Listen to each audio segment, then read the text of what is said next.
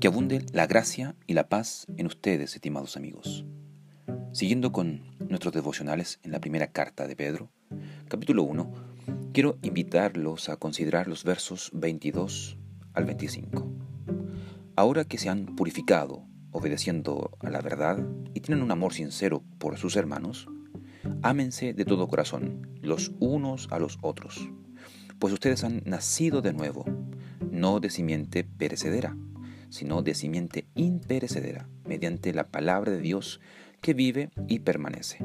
Porque todo mortal es como la hierba, y toda su gloria como la flor del campo.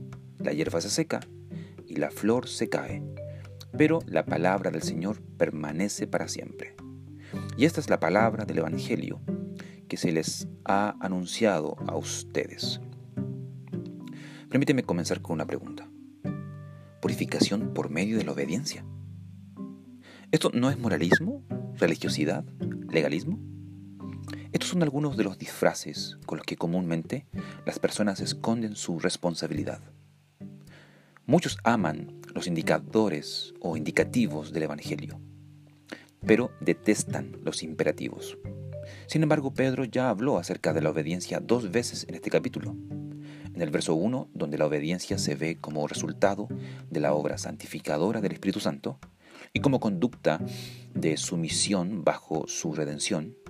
Y en el versículo 14, donde la obediencia se ve como un rasgo de un hijo de Dios que se mantiene firme bajo el señorío de Cristo frente a los deseos pecaminosos y las intenciones de volver a la vida pasada o antigua. Si eres hijo, necesitas obedecer. Si tu vida ha sido liberada de la esclavitud del pecado, Tú necesitas aprender a obedecer a tu nuevo Señor. Por eso, ¿tu vida se caracteriza por la obediencia? Consideremos el texto mediante la lectio divina.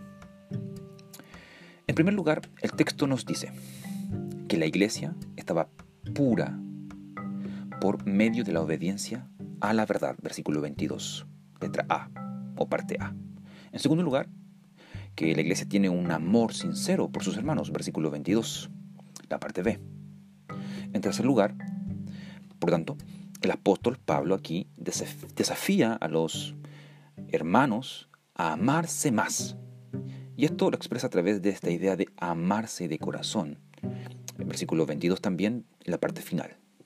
En cuarto lugar, el texto nos dice que la razón y la fuerza para cumplir o llevar a cabo este desafío es el nuevo nacimiento, ya que nosotros, los hijos de Dios, la iglesia, nace no de simiente perecedera, sino de imperecedera, mediante la palabra de Dios que vive y permanece para siempre. Verso 23. En quinto lugar, el texto nos dice también que todo mortal es como la hierba y la flor que se cae y se seca pero la palabra del Señor permanece para siempre, la cual es el Evangelio, versos 24 y 25. Algunos principios que podemos desprender de este texto para que podamos meditar. En primer lugar, en nuestra santificación, nosotros, tú y yo, también participamos. No obedeciendo nuestro corazón o a nosotros mismos, sino al Evangelio, verso 22. En segundo lugar, en el Evangelio, lo que no es posible para simples mortales, es posible para los hijos de Dios. Es decir, amar de todo corazón, versos 22 y 23. En tercer lugar, un tercer motivo para meditar es la idea de que la diferencia entre el creyente y el no creyente no es su obediencia, sino la palabra de Dios, por medio del cual tú y yo, la iglesia, ha nacido. Versículos 23 y 24. En cuarto lugar, la vida sin Cristo es muy frágil. Esa es la idea del versículo 24. Y en quinto lugar, frente a las circunstancias adversas y desafiantes de la vida, tú y yo necesitamos de la palabra de Dios, el Evangelio, que nunca perece, sino que permanece para siempre. Verso 25. Ahora, algunos motivos para orar. Tú y yo podemos orar en primer lugar dando gracias al Señor, porque por medio de su verdad, tú y yo vivimos en santidad y en amor. En segundo lugar, podemos orar pidiéndole al Señor ayuda.